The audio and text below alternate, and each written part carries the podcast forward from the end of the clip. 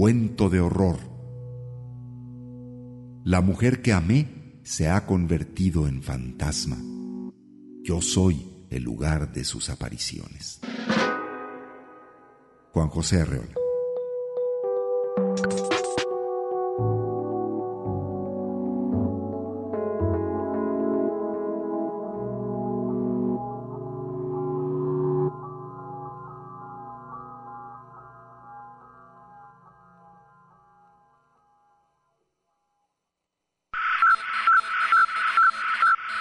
De ponerle al séptimo vicio. Un viaje a las pantallas de la creación. Miradas al séptimo arte, a la manera de Red Radio Universidad de Guadalajara. Bienvenidos.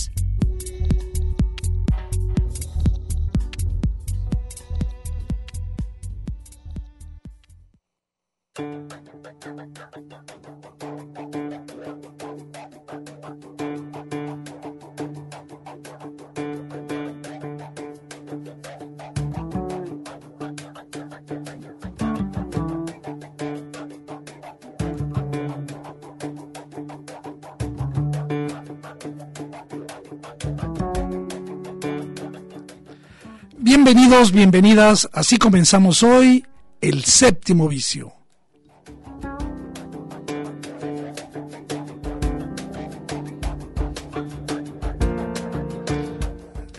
Y hoy vamos a tener un gran programa, buenos invitados, eh, una revisión de la cartelera y sobre todo lo mejor del séptimo vicio. Y vamos a comenzar eh, dándole espacio a un episodio más de Cronoscopio, ahora con el perfil de Octaviano de la Mora, este enorme fotógrafo eh, oriundo de Ixtlahuacán de los Membrillos. Escuchemos Cronoscopio.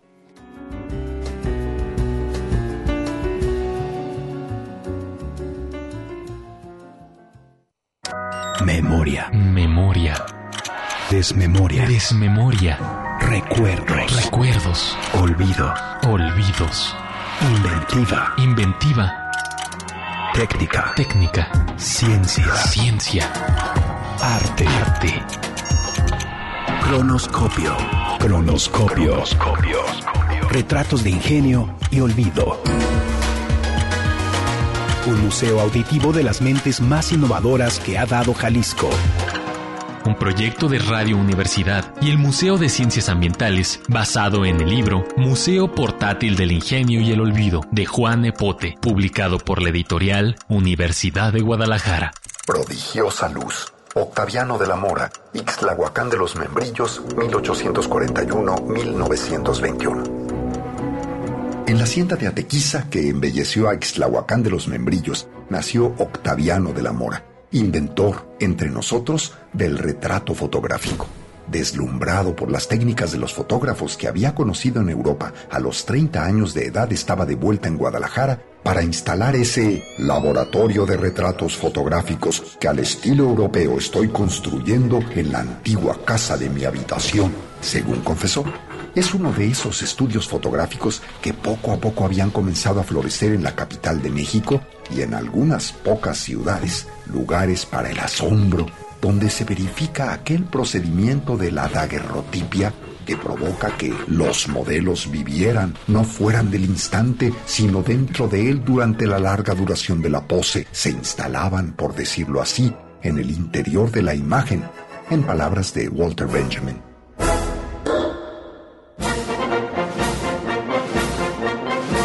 Octaviano de la Mora fue un auténtico innovador de la técnica fotográfica, no solo por enlistarse entre sus pioneros, sino debido al dominio que ejerció sobre la luz y las sombras, a la originalidad con la que recreó escenarios naturales en sus laboratorios fotográficos mediante decorados y telones pintados con maestría, auténtica alquimia para el deleite, para jugar con el tiempo. Uno de sus mejores estudios lo situó en un segundo piso de un edificio con techo de vidrio para permitir el paso de luz natural. Leopoldo I. Orendain llegó a contar que ahí tenía unas cortinas que se deslizaban valiéndose de argollas cosidas en sus extremos. El piso era de madera con el fin de que deslizara suavemente las garruchas en que terminaba el tripié que sostenía la enorme cámara, aparato majestuoso de largo fuelle, gran lente y alargado disparador terminado en una pera de goma. Todo esto lo medio cubría un paño negro con el que se ocultaba el operador para apreciar la colocación del retratante, afocarlo valiéndose del vidrio despulido y finalmente proteger del mejor rayo de luz a la placa. Los trucos habituales de la utilería tenían amplia acogida para dar la impresión de verdadero. Para conseguir esos efectos había muebles con diversas combinaciones, de suerte que una consola se transformaba en piano, bufete, librero o tocador. Sillones, mesas, bancos, columnas, alimentos disecados, espejos, flores y plantas artificiales completaban el equipo para aparentar la vida real en lo irreal. Era el teatro para la ensoñación, donde consiguió algo casi imposible, la complicidad de los niños que retrata, y a quienes no hace pasar por adultos chiquitos. Mejor los mima con jardines, triciclos, juguetes, disfraces, para que resistan el insufrible calvario de posar hasta dos horas ante su aparato fotográfico. Su obra adquirió fama mundial. Obtuvo los más altos premios en la Exposición Universal de París de 1878 y en prácticamente todos los lugares donde exhibió su talento. Un gesto más de su talante innovador fue el creador de la vitrina de la vergüenza, porque exhibía los retratos de aquellos clientes que aún no le habían pagado, colocados de cabeza. Cronoscopio. Retratos de ingenio y olvido. Un proyecto de Radio Universidad y el Museo de Ciencias Ambientales basado en el libro Museo Portátil del Ingenio y el Olvido de Juan Epote, publicado por la editorial Universidad de Guadalajara. Producción Juan Almeida, Alfredo Sánchez. Voces Rudy Almeida, Asael López, Alfredo Sánchez.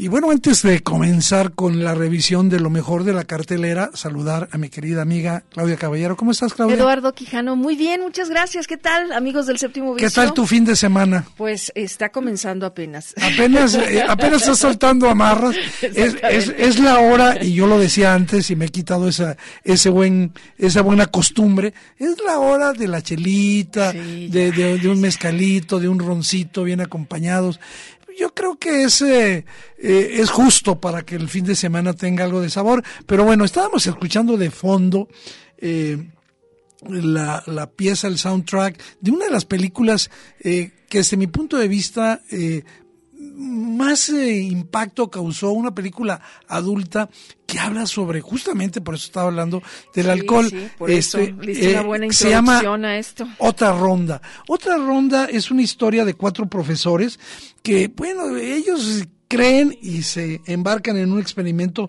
sociológico eh, que consiste en el que cada uno de ellos deberá de mantener una tasa, un nivel de alcohol en el cuerpo durante su vida diaria hasta, digamos, eh, no pueden tomar después de cierta hora de la noche intentando demostrar que a través de este procedimiento se pueden mejorar todos los aspectos de su vida.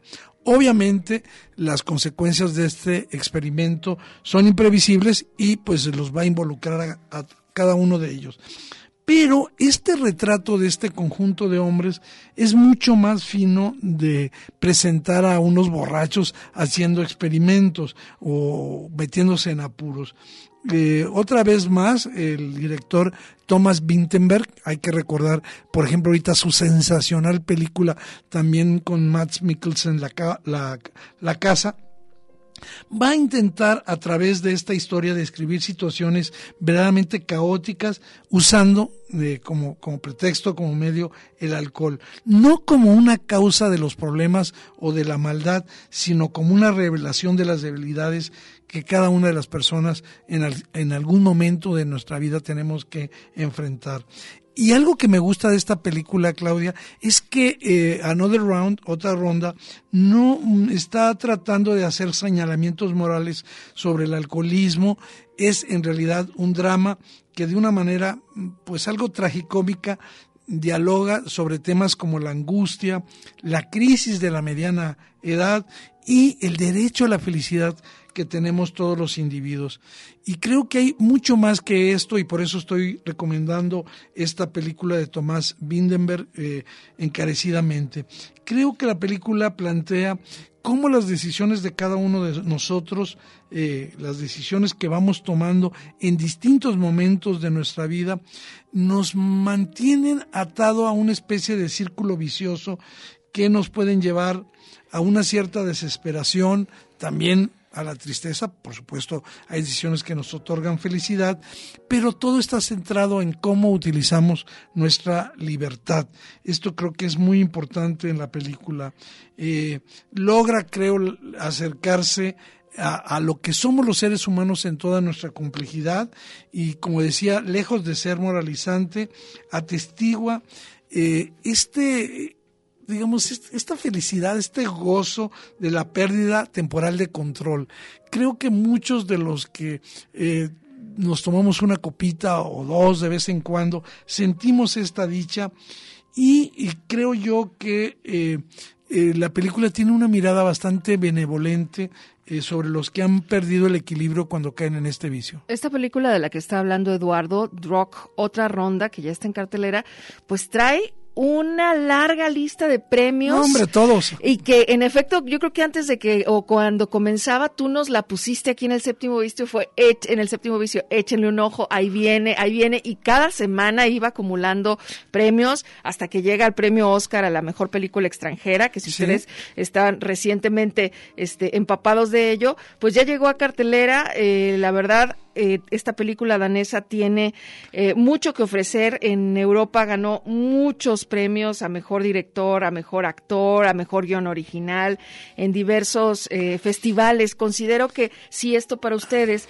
es relevante cuando van a ver una película, pues tienen la garantía, ¿no? De que van a entrar a ver una historia que les va a, a llenar. Sí, y fíjate que yo considero que la escena final de la película es una de las más hermosas que he visto, cuando menos en este año. Y además, quienes les gusta la presencia y sobre todo la actuación de Matt Mikkelsen, creo que está, es, su mejor actuación.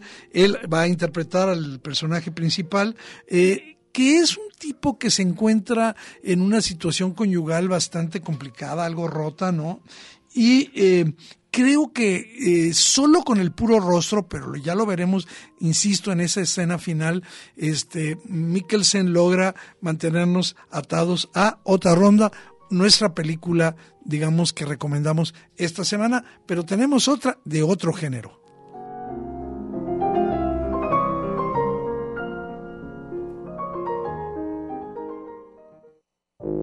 El séptimo vicio. Mirada encendida en imágenes múltiples.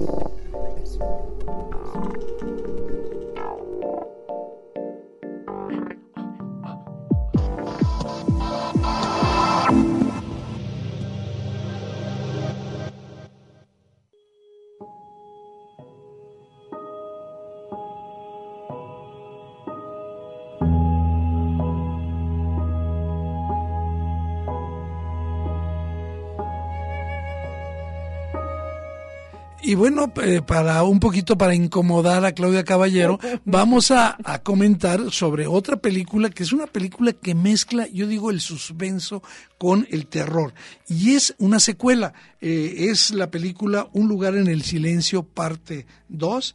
Eh, la, la, película dirigida por Krasinski, por este director que además lleva a su mujer, Emily Blunt, a, en el papel principal.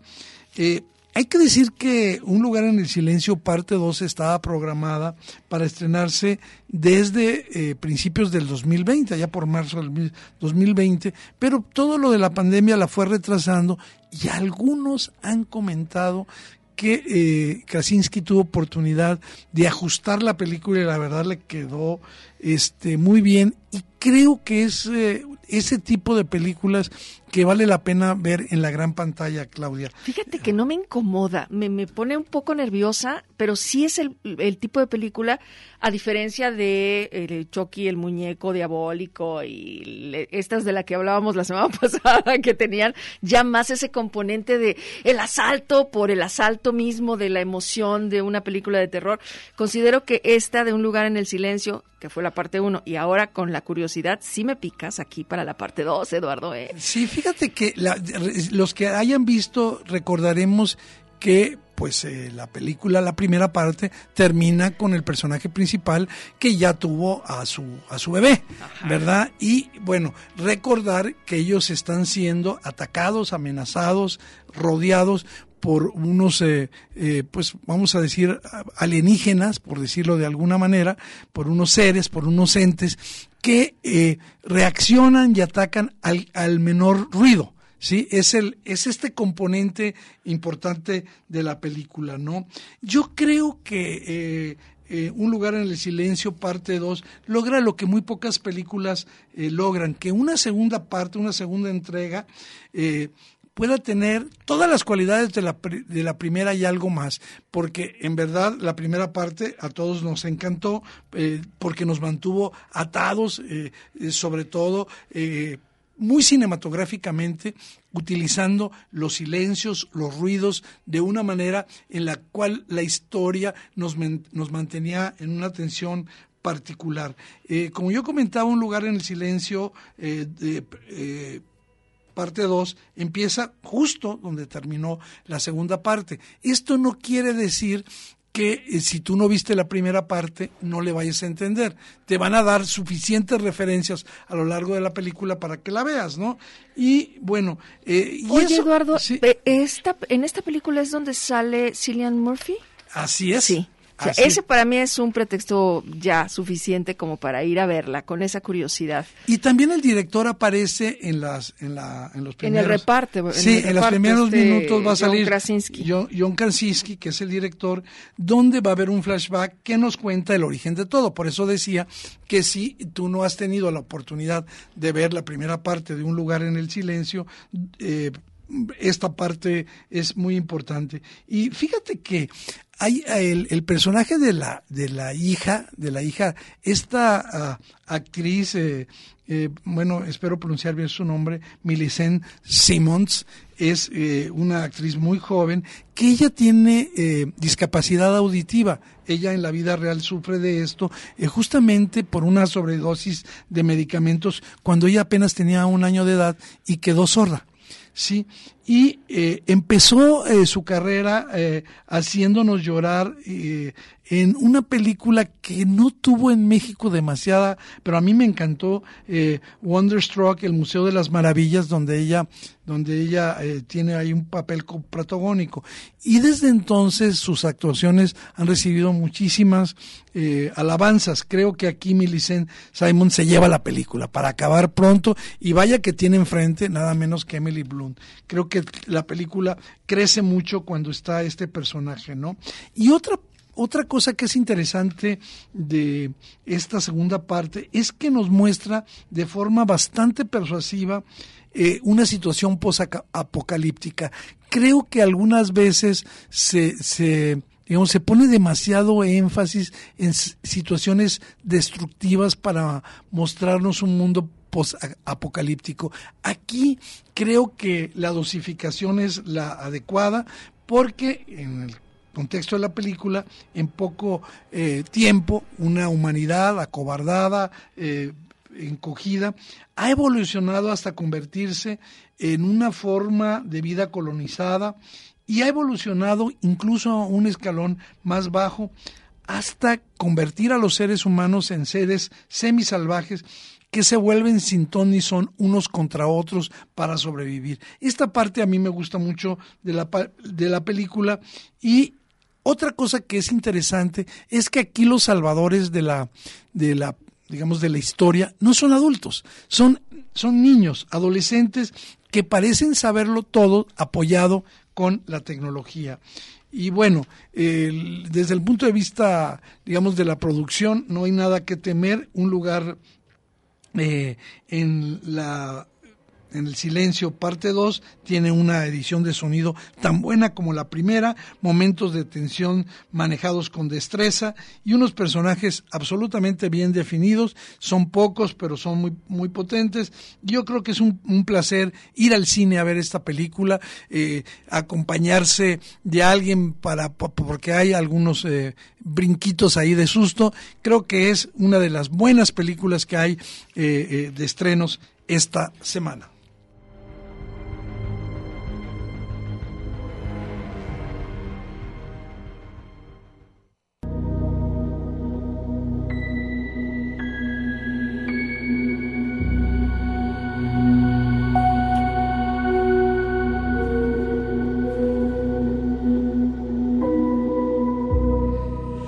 Claudia, aquí siempre recomendamos documentales porque nos parece que una de las funciones sociales del cine es acercarnos a un mejor conocimiento del mundo que nos rodea, a buscar comprensiones mejores de aquellas problemáticas que a veces por su densidad no podemos, digamos, alcanzar a, redimensionar como son.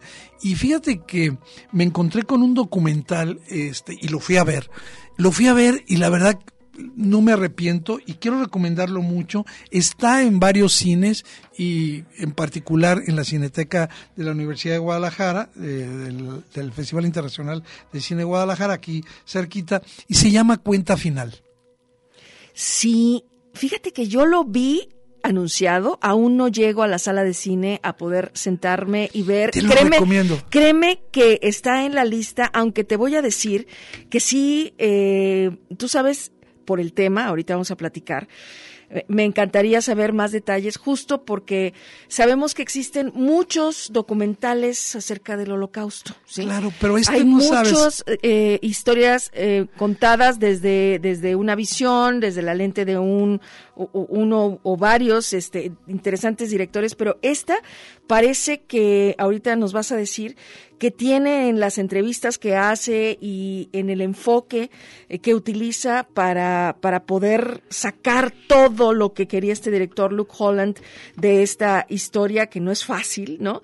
De las historias de terror que sabemos y asociamos evidentemente, indudablemente con, con los nazis. Em, ¿Qué, ocurre? ¿Cómo le hace para que tú, ahorita decías, me, me gustó, la estoy recomendando, eh, ¿Qué lo hace diferente de todos estos que ya hemos visto, Eduardo? Fíjate, Claudia, que eh, una de las cosas eh, que es difícil cuando un tema, sobre todo porque tiene amplia difusión la historia del holocausto, ha sido, digamos, machacada una y otra vez con películas, digamos, eh, viejas, con, con reportajes, etcétera, pues pareciera que ya no tenemos nada más que escuchar. Sin embargo, como bien dices, Luke Holland eh, presenta una perspectiva diferente.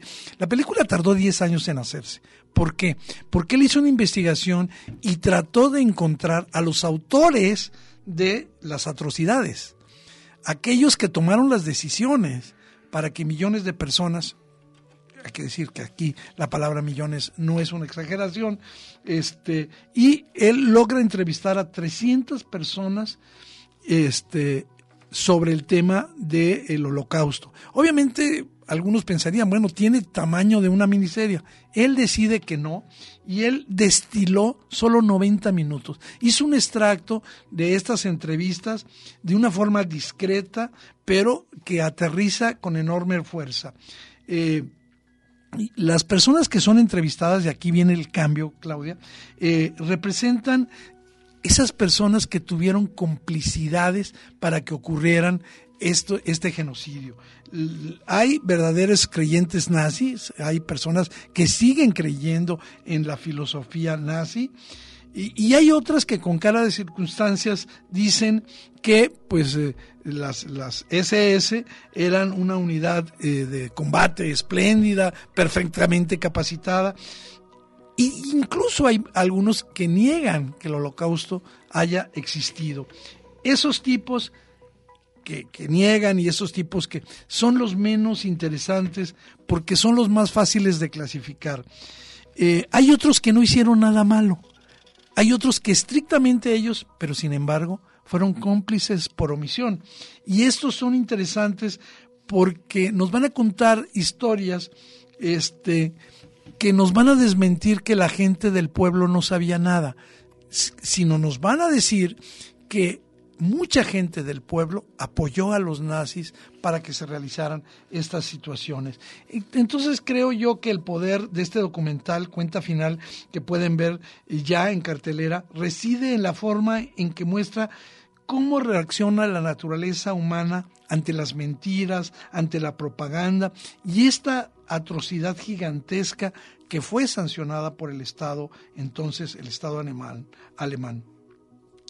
Eh, algunas personas, recuerdo, eh, que me llamó mucho la atención, buscan una, una excusa porque ellas ya traían ganas de hacerle daño, ya traían rencor y obviamente lo vamos a descubrir, ¿no?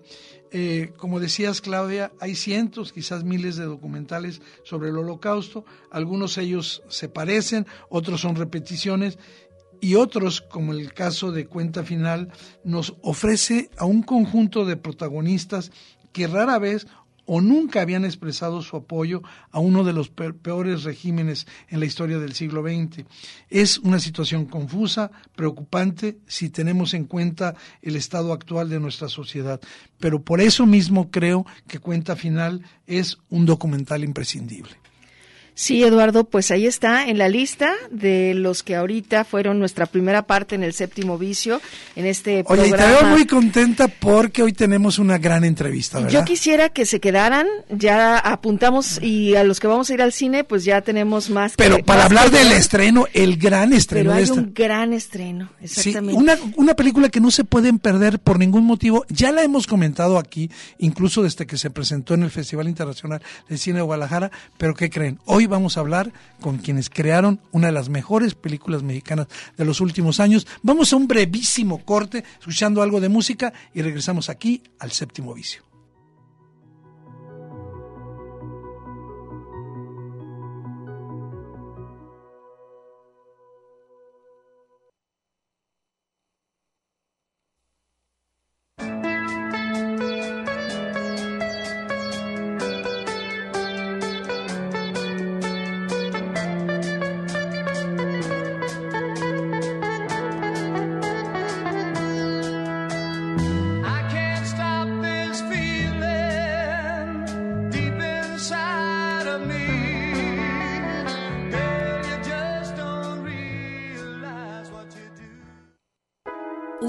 Navegaciones caprichosas sobre la producción audiovisual en el séptimo vicio. Únete a las navegaciones caprichosas sobre la producción audiovisual en el séptimo vicio.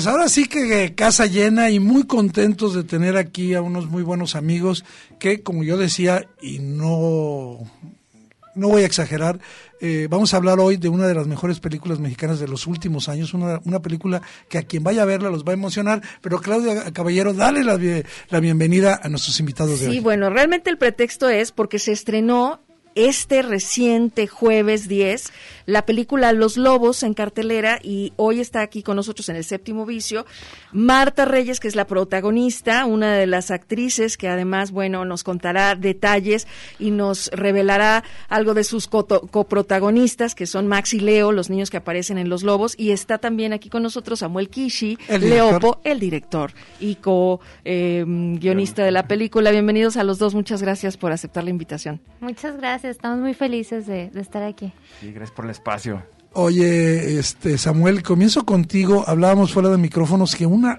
larga, larguísima trayectoria triunfando de los lobos por todo el mundo. No es fácil decir que una película mexicana durante tanto tiempo, festival que se presentaba, eh, festival que obtenía algo. A ver, cuéntanos de esa experiencia que debe ser no solo satisfactoria desde el punto de vista, digamos, como director que presenta su trabajo, sino también una experiencia humana muy, muy reconfortante.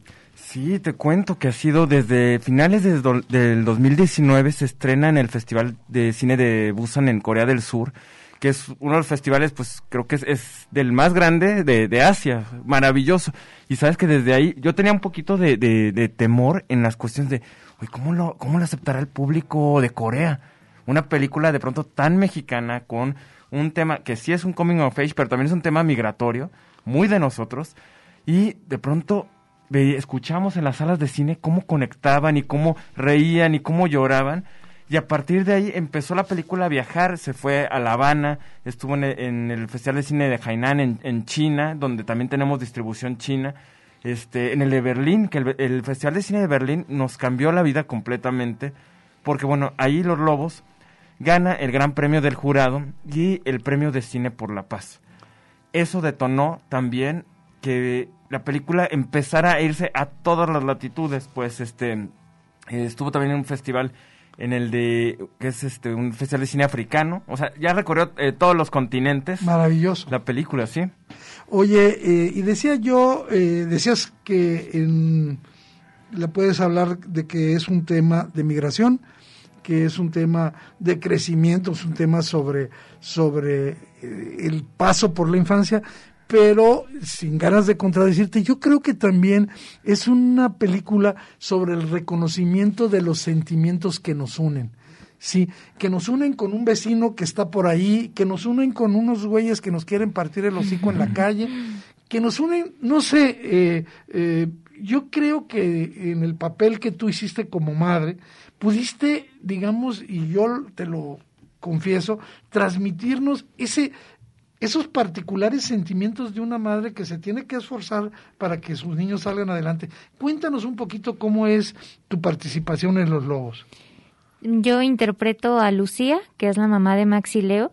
Lucía toma la decisión de llevarse a sus dos hijos pequeños de 8 y 5 años a vivir a Estados Unidos. También aquí estaba viviendo un infierno, ¿verdad? Claro, pues están buscando una mejor vida. Claro. Entonces, al llegar allá, ella tiene que dejarlos encerrados en un departamento en lo que ella sale a trabajar y para no hacerse tan ausente, se le ocurre dejarles en una grabadora de cassette cuentos, las reglas de la casa, lecciones de inglés, etcétera, y la película se trata sobre cómo los niños eh, pasan el tiempo ahí, cómo entienden que ese lugar tan frío ahora va, va a convertirse en su hogar, ese proceso de adaptación. También es la historia de cómo estos niños se dan cuenta de quién fue su padre y quién es su madre. Sí, es una, una película que eh, yo insisto en que podemos ir con toda, con toda la banda familiar al cine, podemos ir, digamos, con los sobrinos, por ejemplo, vénganse los sobrinos ah, y los llevo al cine para que vean esta película. Y yo estoy seguro que tiene cuando menos yo así lo siento, esa capacidad de conmovernos desde el lado de los sentimientos. Y es una historia en apariencia simple, esta lucha de esta madre por, por salir adelante, por darles un espacio a sus hijos, pero también es, es la manera como estos hijos van encontrándose a ellos mismos de una manera diferente. Fíjate, Eduardo, que a mí me parece que Los Lobos es una película que deben ver niñas y niños sí es importante que nos abramos junto con ellos, acompañándoles precisamente a eh, llegar a una historia como esta, que si bien puede ser fuerte, em, creo que dejamos ver y dejamos consumir contenido a niñas y a niños, que es, que es algo que realmente no tendríamos que hacer cuando lo veamos de cerca. Hay muchas cosas que les dejan preocupados, ansiosos, eh, muy estresados, confundidos. Y, y, a veces es porque lo vieron en la tarde en una de las plataformas donde se pasaron horas y horas. Hay, hay adultos que no están realmente atentos a lo que están consumiendo niñas y niños. Aquí tenemos la posibilidad de llevarlos a una historia que les va a conmover, pero que estoy segura que van a reaccionar con una empatía ante estas ante estos niños, ante estos lobos, eh, en donde van a encontrar probablemente algo de ellos en una además en un contexto como este donde la pandemia los ha tenido encerrados en casa. Sí, eh, Samuel, eh, justamente la, la, la pregunta para ti sería de qué manera construiste la sé que hay elementos eh, autobiográficos ahí pero de qué manera construiste a estos dos niños porque no son los clásicos digamos eh, representaciones caracterizadas mm, a, nivel bajo de los de los niños eh, como una infancia con como debilidades. No son personajes muy fuertes muy muy muy capaces. A ver platícanos un poquito de estos dos personajes de los lobos. Bueno Fíjate, sí comienza esto con un, eh, parte de esta experiencia muy personal y basándonos primero también en mi mamá, en mi hermano y en mí. Pero a partir de ahí, pues empezamos todo el proceso de la investigación. Empecé a coescribir con Sofía Gómez Córdoba y con Luis Briones. Empezamos con el equipo de producción y empezamos a, a yo empecé a ir a los lugares como Santana, California, como Albuquerque, a hacer investigación con las comunidades migrantes de esos lugares y saber que tenía que ver también los generar estos puentes con las comunidades. Eso me ayudó muchísimo a abrir y a robustecer más esta idea y esta construcción de los personajes. ¿Por qué lo digo? Me encontré con muchísimos niños, muchísimos niños que están viviendo este tipo de realidad, a convivir con ellos, a platicar con ellos también, a entrevistarles. Y hubo otra cosa que me cambió también mucho la vida. Con los procesos de construcción me hago de todo, o sea, hago todo para, para, para absorberlo. Eh, obras de teatro, música, libros, literatura, y encontré un libro muy lindo de Valeria Luiselli que se llama Los Niños Perdidos. Eh, a ver, acaba de ganar el premio de literatura, un libro maravilloso y, te recomiendo además, eh, no sé si me, los, me estás hablando del libro en inglés, porque en español está Desierto Sonoro, que es el, la traducción de este libro de Luiselli, yo he leído ambos, y es maravilloso, maravilloso la historia de, sobre todo de Cierto Sonoro, como Luiselli, digamos, sí habla de los problemas de migración, de, de, de, personas que están buscando a sus padres y, y, a sus hijos también perdidos, pero también habla de situaciones que están ahí, como lo de la pareja, de ese tipo de situaciones. Qué bueno que mencionas, porque creo que eh, algunas veces consideramos que los eh, cineastas mexicanos se inventan historias sin, sin este fundamento que tú nos estás hablando, sin esta investigación sociológica, sin estas lecturas. Sí, en todo momento. Eso es importantísimo. Si no, el guion y la historia queda superficial. Si no, nada más, si lo veo yo desde un solo punto de vista, la verdad es que queda muy por encimita. Entonces, eso, nos vamos alimentando de todas estas cosas. Y bueno, Valeria Luiselli, como bien decías, algo que me gustó mucho, digo que es Los Niños Perdidos es el, anterior al Desierto Sonoro, y es como ella saca de las declaraciones y las entrevistas que le va haciendo a todos los niños que van llegando, los, en mayoría de migración centroamericana, este, y los tienen este, pues, cautivos y les dan este cuestionario de migración, donde las preguntas son este, algunas preguntas muy sencillitas, como ¿por qué estás aquí? Entonces, a partir de estas historias, y luego después encontré otro libro de Juan Pablo Villalobos, jalisciense, gran escritor también, eh, eh, yo tuve un sueño, donde también hablaba de todas estas historias migrantes.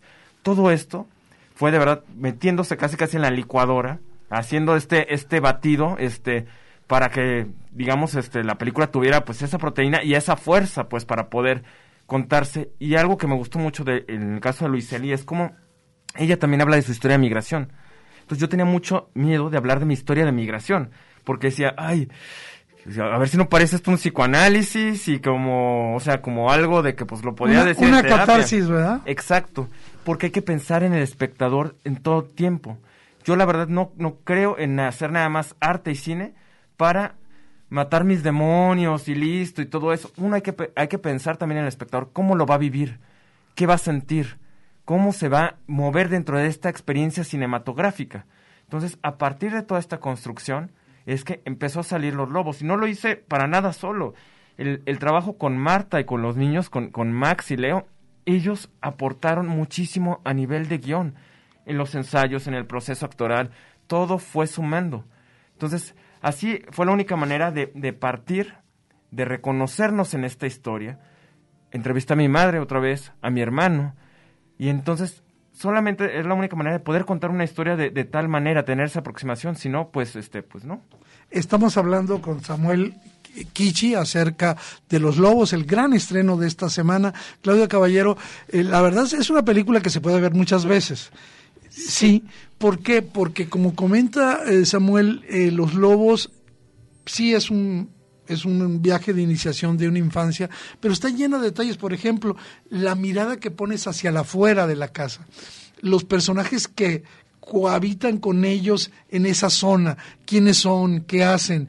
E, ese tipo de cosas hace, como tú dices, robusta la película, la, la llena de una proteína eh, sociológica muy potente que ayuda a que no nos sintamos en un vacío, en una historia, historia ñoña. Algo que me gusta mucho de Los Lobos, que es una película consistente, no es una sopa aguada, es una, es una película que vas comiéndotela y la vas sintiendo, te va llenando de calor el cuerpo. Sí, Eduardo, lo dijiste bien, hay que verla varias veces, así que tienes la posibilidad ahorita que esté el estreno. Yo la primera vez, y se lo contaba a Samuel y a Marta, la verdad es que, eh, eh, mm, pues, me conmovió muchísimo, tú sabes, ustedes me conocen por muchas veces, eh, lo hemos platicado aquí, el tema de involucrarme tanto en la parte de acompañar a la maternidad, eh, en, las diversas historias de estas mujeres que me han acompañado a hacer Club de Mamás por tantos años, pero también de sus hijas y de sus hijos. Las infancias es algo que me toca, que me mueve muchísimo. Y entonces ver esta historia y sentir que definitivamente, no solo por la empatía personal que yo pudiera sentir con el personaje de la mamá y ver reflejado ahí a tantas mujeres que han luchado y que están siempre este, quitándose el bocado para podérselo dar a los hijos, sino que en realidad era auténtica la historia que estaba reflejando Marta en su personaje porque no todas las mamás son iguales, no todas las infancias tampoco son iguales, y además tocando una uh, algo común, y tú lo dijiste ahorita, social que realmente estamos en un momento en el que volteamos a ver algo que ahí estaba, pero lo volteamos a ver por primera vez, parece, ¿no? Entonces sí, eh, en esta segunda ocasión que la veo, justo esta semana, Los Lobos en el preestreno, me encuentro con una película que, que ya no me que ya no me dolió tanto, pero que me dio entonces la posibilidad de verla desde otro ángulo. Eh, e insisto en que, bueno, el, hecho de poder abrir a que niñas y niñas, niños y niñas lo, la vean, entiendo que hay posibilidad por el rango de edad a partir de los ocho, Sí, la película es clasificación A, se recomienda para niñas y niños mayores de nueve años. Perfecto. Sí, este, y hablando de tu personaje, eh, mencionaste algo, es, es un personaje sumamente honesto, ¿eh? Es un personaje que sí va con todo para, para lograr lo que busca para sus hijos, pero también tiene sus, sus, eh, ahora sí que voy a decir, sus debilidades, ¿no? Es, es alguien que la llevan al límite, es alguien que de pronto por ahí alguien le está echando el ojito y tiene que ver qué hace con ese tipo de situaciones en, la, en el jale. Y creo yo que, que, para ti debe haber sido una experiencia verdaderamente formidable ser la mamá de estos dos lobos, sabiendo que cada vez que aparecías en escena tenías que hacer contacto con una historia que venía corriendo. Sí, pues la verdad es que fue parte, el proceso es un resultado de mucha investigación. Primero fue como la línea de investigación de la migración, que fue, eh, para eso fui a trabajar a Santana, California Ahí estuve trabajando limpiando casas y oficinas y conviví con muchas mujeres migrantes. La mayoría de ellas eran madres solas y me platicaban que casi todas tenían a sus hijos encerrados en casa. O sea, realmente darme cuenta que esta, era esta situación es muy común, que esta historia no es la excepción a la regla, es lo común. Entonces, eh, el darme cuenta de esta sensación de, de no pertenecer, de ya no soy de mi lugar de origen, pero tampoco soy de este nuevo lugar, y que esto les genera como mucha nostalgia por el lugar de donde vienen. Y mi otra línea de investigación es la maternidad. Yo no soy mamá, entonces tenía que encontrar qué tipo de mamá sería yo. Y como dices, bajo todas estas circunstancias, porque una mamá no deja de ser una persona, no deja de ser un humano. Y que sí tenemos estas ideas socialmente concebidas de que cuando una mujer ya este pare un hijo, ya, ¿no? Ya solamente puede ser eso y no hay un montón de cosas, seguimos siendo personas con deseos, con errores, con frustraciones y tenemos que convivir con, con todo al mismo tiempo. Creo que todas estas convenciones sociales nos hacen mucho daño y ver eso en el cine nos ha lastimado por años, porque yo como mujer cuando veo una película en el cine que me que me muestra un personaje que que se sacrifica, que está cansada y todo y lo hace con una sonrisa, pero no me muestran por qué, me hacen sentir que yo no soy suficiente, que yo no valgo que, no la estoy armando. Y aquí, aquí es al contrario, aquí es, es, es, una mamá que llega cansada, harta, que no quiere oír ningún un tipo de problemas. Y justamente eh, decíamos, los niños sí, pero también eh, desafortunadamente en nuestro país eh, la situación de las mujeres eh, ha ido modificándose muy lentamente. Eh, los agravios que por ser mujer reciben ustedes cada día de la sociedad en general, de los hombres en particular, pero de la sociedad en general, están también ahí reflejados. Y creo que es una muy buena oportunidad los lobos para que las, las mamás y las no mamás vayan a, a conocer una mujer que para mí, la verdad te lo digo, ha sido un, un personaje que, que me encantó. Eh, por cierto, es un personaje, yo digo, muy mexicano estando allá. Y eso, eso me gusta también, por eso me gustó el personaje, porque no era, un, no era una mujer X, era una mujer muy mexicana con sus detallitos, con lo que les daba, cómo, cómo los, los regaña a sus hijos, las órdenes que le da. Una mamá un poquito mandona, así como son las, las mamás mexicanas. Creo yo que ahí estuvo también parte del éxito de la película. Sí, aunque tiene justo esos detalles, logra Marta deshacerse de los estereotipos o de ese que es el más fuerte de la mujer mexicana abnegada, que por supuesto está feliz de sacrificarse, ¿no? Al contrario, estamos viendo a, un humano cansado, frustrada, en donde evidentemente hay un amor eh, eh, genuino por sus hijos, pero que, que no sabes dónde acomodarlo en algún momento a las que somos mamás, eh, y no, es, no, no quiero generalizar, pero en algún momento hemos sentido eso. Sí, pero ¿dónde lo pongo mientras resuelvo todo lo demás? Mientras la vida camina y, y no puedo más que encerrarme para llorar o encerrarme para dormir, ¿no? En el baño. Sí, eh, Samuel, eh, una parte de la película que a mí me gusta mucho es eh, la, parte de la solidaridad externa, el enfrentarse al mundo externo. Platícanos esta parte, porque muchos van a pensar, bueno, pues, ¿qué pasa más en la película? Pasan muchísimas cosas, le pasan muchísimas cosas a ella, le pasan muchísimas cosas a los lobos, pero hay una, una, un encuentro ahí con una familia también de extranjeros, extranjeros que ya deben tener muchos años viviendo ahí, que ya están, digamos, asimilados. Pero platícanos esta, esta manera como redondeaste tu historia. Pues fíjate, yo lo que pensaba mucho en la hora de contar los lobos es que quería contar una historia de resiliencia, pero también una historia que generara puentes de empatía y que a pesar de las barreras del lenguaje, somos seres humanos y los seres humanos identificamos también el dolor, identificamos también las búsquedas, identificamos también esos deseos, estas ganas de encontrar un hogar y cómo lo hacíamos, o sea, empezamos a, trabajar y metimos estos personajes, que son una pareja de chinos, que este, son los que le rentan eh, el, el, departamento donde están viviendo. ¿Qué nos permitía eso?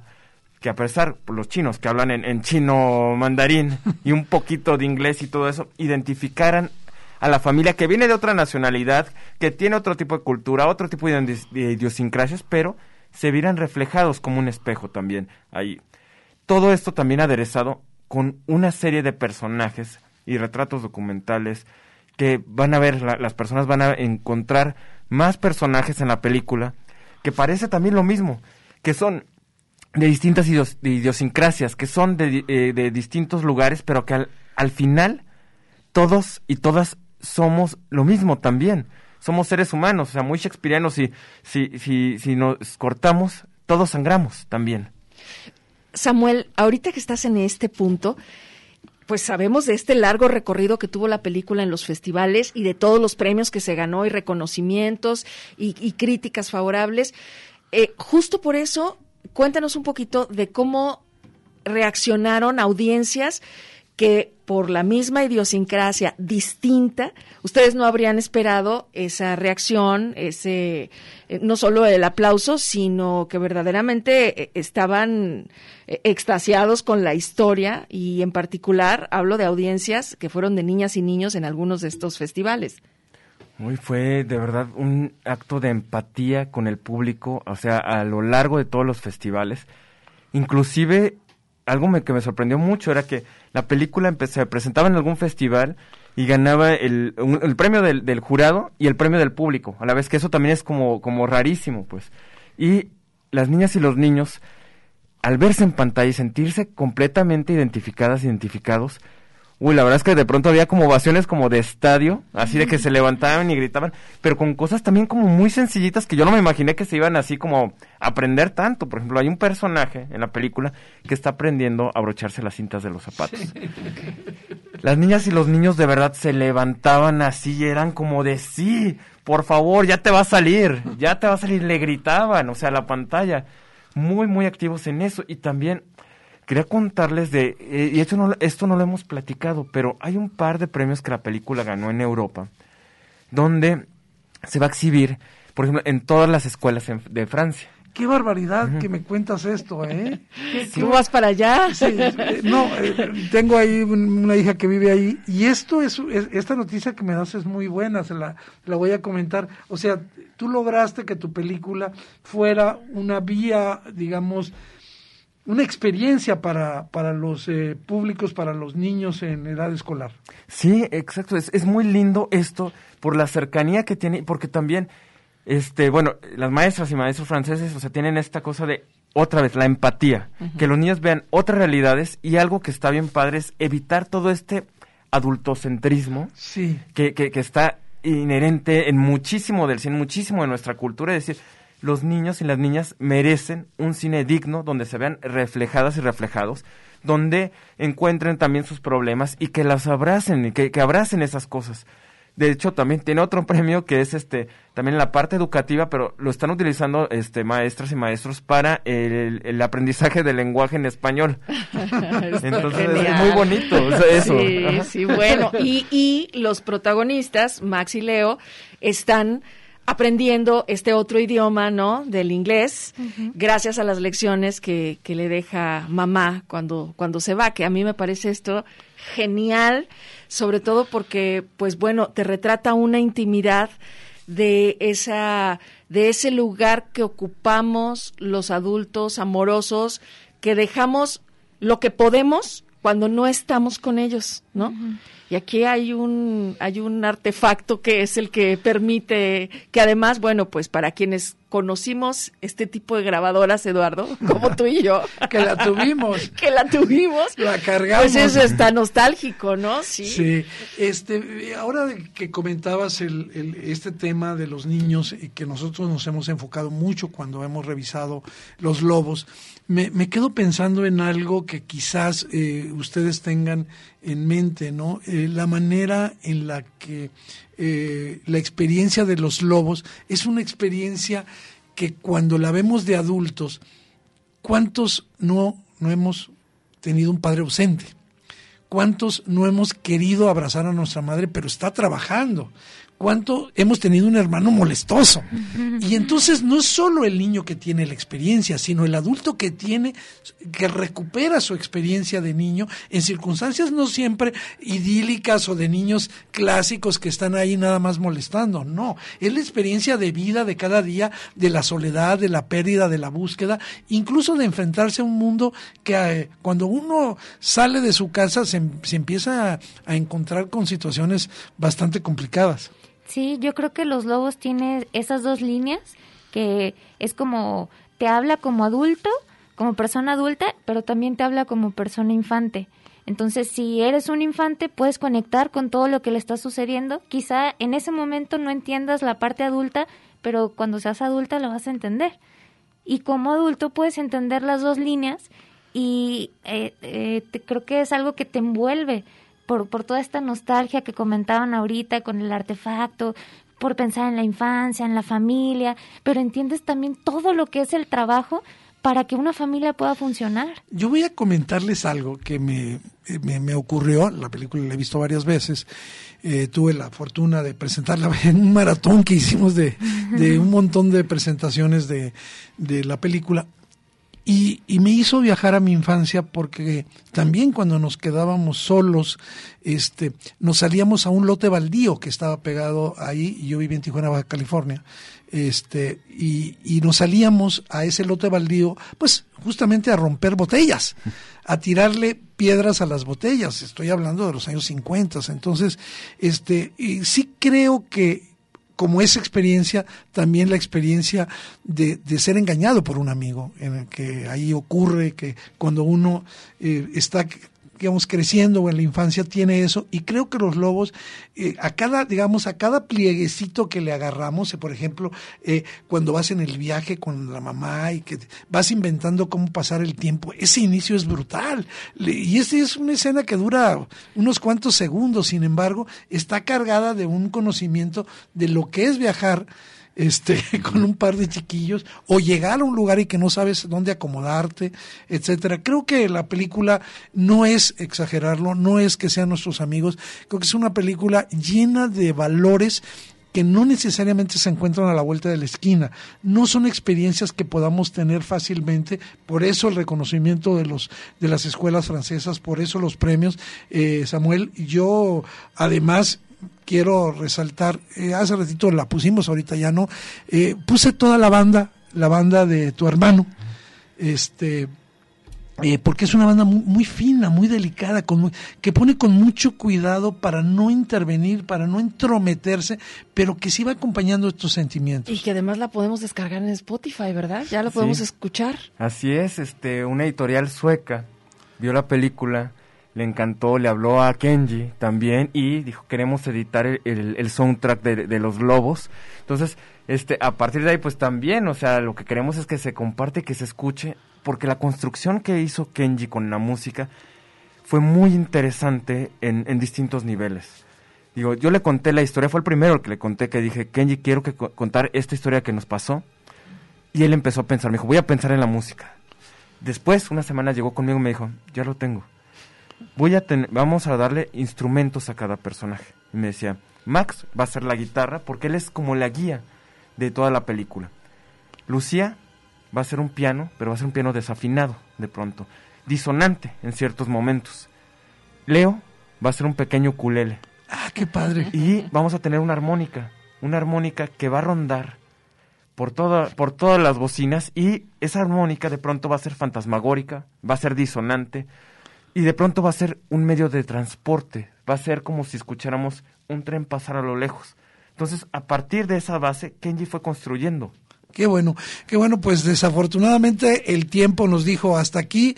Samuel Kichi, Marta, pues ha sido la verdad un agasajo tenerlos aquí, pero la única, el único mensaje que tenemos, hay que ir a ver los lobos, ¿no? Así es, ya estamos en salas de cine para que vayan a visitarnos. Y es seguro además ir al cine. Sí, así es. No, tranquilos, eh, tranquilos. Eh. Siguiendo todos los protocolos que, que ya conocemos. Nos limpiamos las patitas del También está aquí en la Cineteca donde se puede ver eh, muy bien el cine. Y bueno, pues un abrazo y una felicitación de nuevo por esta enorme película Los Lobos que esperemos que sobre todo aquí, que es la, la tierra de Samuel y de Marta, pues también eh, todo el mundo se, se pegue a verla. Que se note, que se note y que se llenen los cines. Gracias Marta, gracias Samuel, felicidades. Gracias Claudia Caballero. Eduardo, un placer como siempre. Nos vemos pronto. Que tengas buen viaje y aquí estará el séptimo vicio con unos programas que están listos ya para los próximos sábados.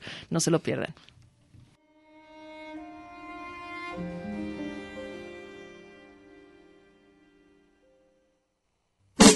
Las historias del cine continuarán el próximo sábado en punto de las 3 de la tarde en el séptimo vicio.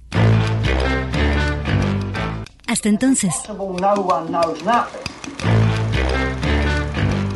Producción de Red Radio Universidad de Guadalajara.